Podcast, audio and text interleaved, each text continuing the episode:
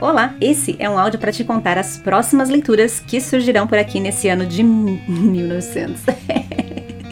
Ai, como eu sou velha. Nesse ano de 2023. Bem, depois de uma pausa nesse final de ano, achei que seria interessante te contar o que estou planejando para esse 2023. Quem sabe te interessa e continuamos nos encontrando por aqui, não é mesmo? Pois bem, a próxima leitura que irei compartilhar aqui será o livro Cartas de um Diabo ao Seu Aprendiz de C.S. Lewis. Como eu comentei no final da leitura de Paraíso Reconquistado, preciso de um tempo antes de retornar às poesias. Mas voltarei com a leitura da Divina Comédia ainda esse ano. Pode aguardar. Já estou com todos os livros aqui, só preciso de mais um tempo antes desse desafio literário. Enquanto isso, estou fazendo leituras mais fáceis, desde romances até clássicos que eu ainda não tinha lido. Porém, enquanto não começamos Dante, vamos de C.S. Lewis. E eu definitivamente não sabia se esse seria um livro interessante de colocar aqui. E quando eu digo que não seria interessante, não é porque o livro não seja interessante, pelo contrário, mas é porque é um livro curto e fácil de ler. Aí eu me perguntei, será que vale a pena? E até agora eu não sei a resposta, porque ao contrário de Paraíso Perdido, Paraíso Reconquistado e até aquele primeiro apócrifo da Bíblia com os dois livros de Adão e Eva, eu recontava a história escrita originalmente, transformando para uma linguagem mais atual. Já Cartas de um Diabo ao Seu Aprendiz é um livro que não tem nada a ser modificado ou recontado. A história está prontinha para ser lida e colocá-la em áudios aqui será como um audiolivro mesmo. Nenhum trabalho da minha parte a não ser te contar a história, porém, ela é muito boa e acho que através desses áudios essa história pode chegar a ouvintes que talvez não tivessem a chance de ler o livro. Por isso decidi fazer essa leitura antes de começar a Divina Comédia, que com certeza será tão desafiadora como foram as leituras de John Milton. Então, o combinado para este ano será Cartas de um Diabo ao seu aprendiz no início do ano e o desafio ficará a cargo da leitura dos três livros que compõem a Divina Comédia: Inferno, Purgatório e Paraíso. Combinado? Agora, deixa eu aproveitar que estamos aqui neste início de ano para eu te contar o que eu já li nesse período de folga. Desde que terminei Paraíso Reconquistado, entre Natal, Cuidado de Filhos, da Casa e muito frio por aqui, já li dois livros. O primeiro foi um romance cristão chamado Amor de Redenção, da Francine Rivers, de mil.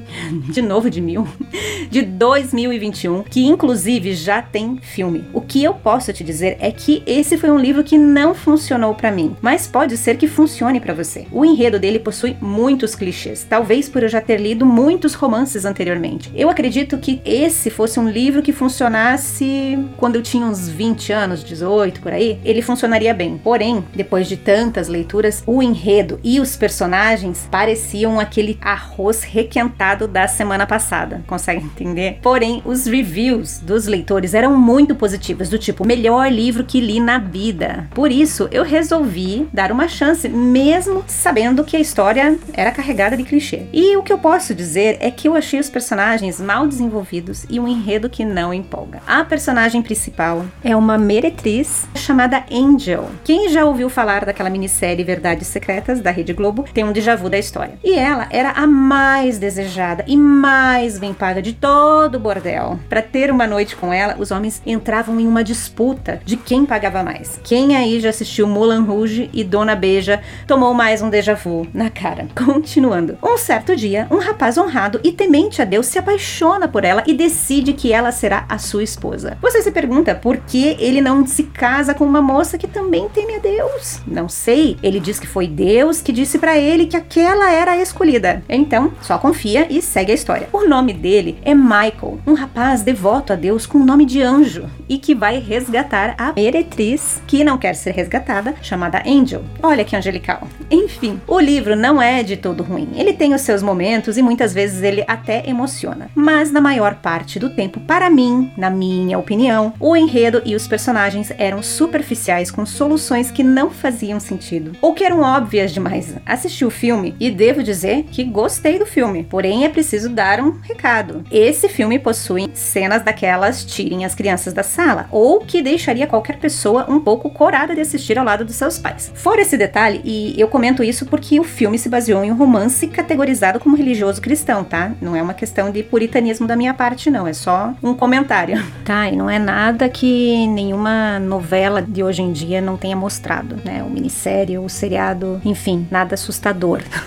só uma questão de que acho que por o livro ser categorizado como um livro religioso cristão me pegou meio de surpresa. Mas se o filme foi feito por uma grande produtora, é óbvio que ia ter uma picada de sacanagemzinha no meio da história, né? Retornando. É um filme bem bonitinho. Gostei da atriz que fez a Angel e apesar de ser um resumo da história, o filme é bastante fiel ao livro. Encerrada essa leitura que para mim foi difícil e amarrada, iniciei o clássico O Morro dos Ventos Uivantes da Emily Brontë de 1847 que eu achei maravilhoso. Não porque a história seja linda, pelo contrário, mas porque é um prazer ler um livro bem escrito, onde os personagens são bem desenhados. E eu falei para minha prima, que já leu esse livro três vezes, que a experiência de ler O Morro dos Ventos Uivantes é como entrar em um barquinho. E sem que você faça nada, a correnteza da história te carrega sem esforço nenhum. Você não consegue parar de ler e a história dos personagens fica na sua cabeça mesmo depois que você fecha o livro. A história te acompanha. Você se pega pensando sobre o que não foi dito, como por exemplo a dúvida que paira se Heathcliff poderia ser um filho bastardo ou não, ou se o que foi dito era o que aconteceu realmente, já que a narradora da história é uma criada chamada Ellen e que deixa claro que em muitos momentos Catherine é mimada e que Heathcliff não é uma flor de pessoa. Teria ela contado exatamente o que aconteceu? Em outros momentos nos pegamos pensando sobre a escolha dos personagens, por que ela fez isso ou por que ele fez isso e suas motivações e por fim tentamos entender que sentimento é aquele entre Heathcliff e Catherine. É um livro para ser degustado. E ao contrário do livro anterior, o que me motivou a fazer essa leitura foi um review da Amazon que dizia isso aqui em tradução livre. A pessoa dizia assim: "Não acredito que esperei a vida toda para ler este livro e pensei que eu estava perdendo alguma coisa. Eu não estava."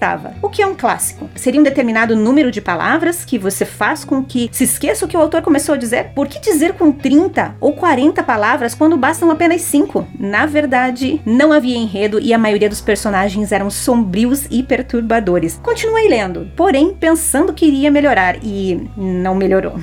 a classificação de 3 estrelas que eu dei foi porque a autora conhecia muitas palavras difíceis. Se você está pensando em ler isso, na minha opinião, não se deu trabalho. Eu achei tão engraçado esse comentário que criei coragem para ler e que bom que eu fiz isso. Agora, ele tem razão em algumas coisas e a primeira é que o livro possui muitas palavras difíceis. Tanto é que eu abandonei o livro em inglês e fui para o português porque a leitura não estava fluindo por conta das inúmeras paradas para pesquisar as palavras desconhecidas. Mais para frente eu volto a ler o livro no inglês, mas a história estava tão interessante que desisti de fazer a leitura em inglês e ir aprendendo palavras novas.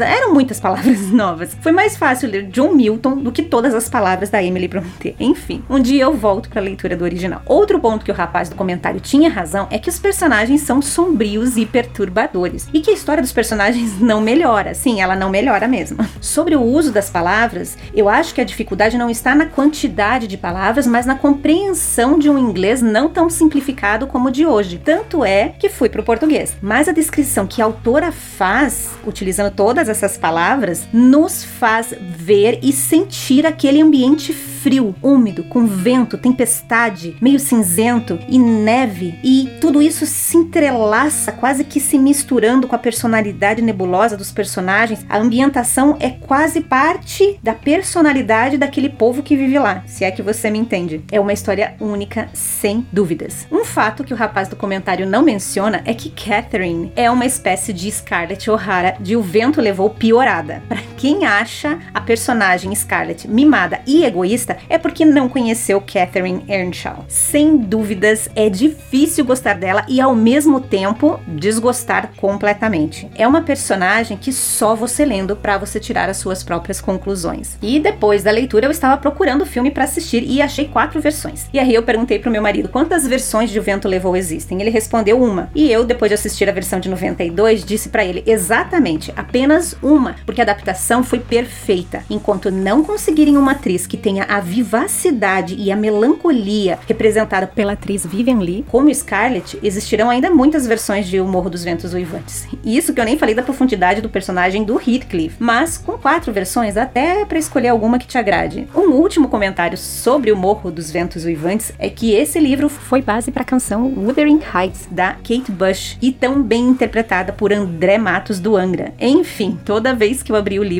a música começava em minha cabeça. E em tradução livre, a música começa dizendo mais ou menos assim: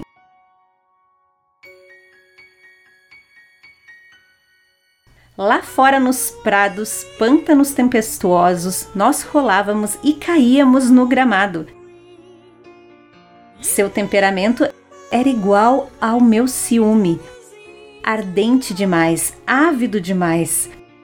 Como você pode me abandonar quando eu precisava te possuir? Eu te odiei, eu te amei também. Pesadelos durante a noite eles disseram-me que eu perderia a luta. Deixo para trás o meu morro, morro, morro dos ventos uivantes. Heathcliff. Sou eu, Cathy. Eu voltei para casa. Estou com tanto frio. Deixe-me entrar por sua janela. Heathcliff. Sou eu, Cathy. Voltei para casa. Estou com tanto frio. Deixe-me entrar por sua janela. E a música continua narrando a intensa história de amor e ódio de Catherine e Heathcliff. Lindo! E é com esse livro incrível que eu encerro o primeiro áudio de 2023, desejando um ano abençoado, com muita saúde, paz e de ótimas leituras para todos nós. Ah, antes que você vá embora, deixa eu só te dar um último recado. No Instagram eu tenho atualizado, lembra que eu comentei que ia fazer esse trabalho de colocar tudo aquilo que a gente já tem aqui no YouTube e no Spotify lá também. Uma versão, obviamente, bem simplificada, é só deixar tudo documentadinho lá, assim como eu tenho o blog também. É, eu tenho colocado tradução de algumas músicas que eu gosto, porque eu sei que nem todo mundo domina o inglês e são músicas que eu gostaria de compartilhar, então eu tenho colocado lá a tradução e talvez eu monte uma playlist no canal do YouTube só para você entender o que, que tá rolando, tá? Não é um canal de tradução de música, mas vai ter alguma coisa ali, possivelmente. Já se você está no Spotify ou outra mídia, aí segue o jogo normal, tá? Só para você saber caso você entre no canal do YouTube e se depare com esses vídeos por lá, tá bom? Era isso. Te espero no próximo áudio, onde vamos dar início à leitura de Cartas de um Diabo ao seu aprendiz. Até lá!